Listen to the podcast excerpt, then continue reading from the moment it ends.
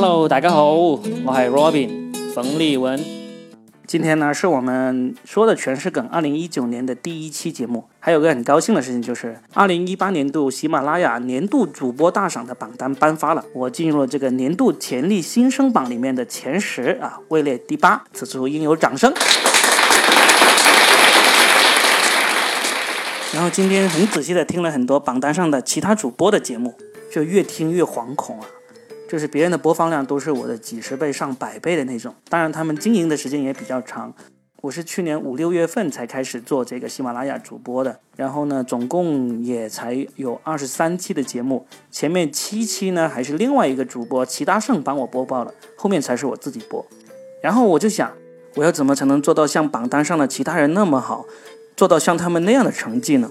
感觉这会是一个不可能完成的任务啊！而且像我这个节目这样子拿热点事件来当题材来讲段子的节目也非常的多，那要怎么才能做出自己的特色呢？在听了他们很多期节目之后呢，我觉得我还是能够总结出来一点点自己的特点的。例如，第一，我是纯原创，节目里的段子都是我和我的小伙伴们一起原创出来的，我们绝不会到网上去收集段子，然后加以加工整理再演绎出来。这是作为一个喜剧编剧和脱口秀演员最应该遵循的基本原则。第二个呢，就是我的段子跟网络段子还是有不一样的地方。很多网络段子其实是只适合用来阅读，或者是做成节目在电台里说出来。我的段子呢，它也适合在电台里播出来给大家听。但实际上，因为我是一个脱口秀演员，我的段子基本上都是适合在舞台上表演的。也就是说。你在节目里听到我说的那些段子，是可以直接拿到舞台上去演绎的。当然，这个特点对于普通听众来说没有什么大不了，因为你们只是通过喜马拉雅来收听我的节目，就是你们当中百分之九十九点九可能都不会到现场去看我的演出。那第二个特点其实就没有那么了不起，当然我本身也没有那么了不起嘛。但是总结出了自己这两个特点以后呢，我心里面还是有底了一些。觉得如果我好好干，继续把这个节目做下去，说不定我也能做到像那些很牛的实力主播那么好。反正就努力做吧。二零一九年来了，那我也给自己立一个 flag，就希望我在喜马拉雅的这个说的全是梗这个节目能够继续做到每周更新，然后订阅量能够去到五万，希望是能够做到这个目标吧。那立完自己的新年 flag，我们就来聊一聊大家的新年 flag。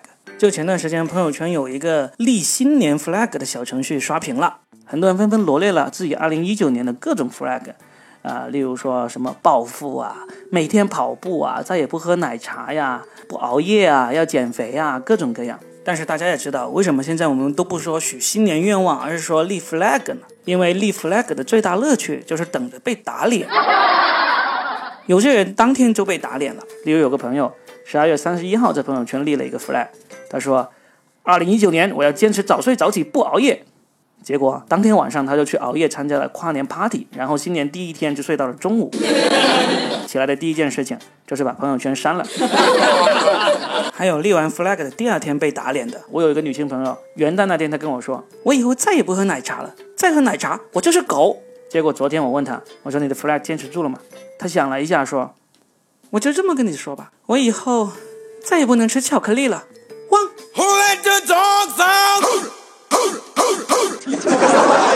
当然，更厉害的是马上被打脸的，那就是我老婆。她新年的时候也学别人立 flag，说二零一九年要减肥十五斤。我就劝她，哇，行了，老婆，结婚这么多年我还不了解你啊，你这身材肯定减不下去。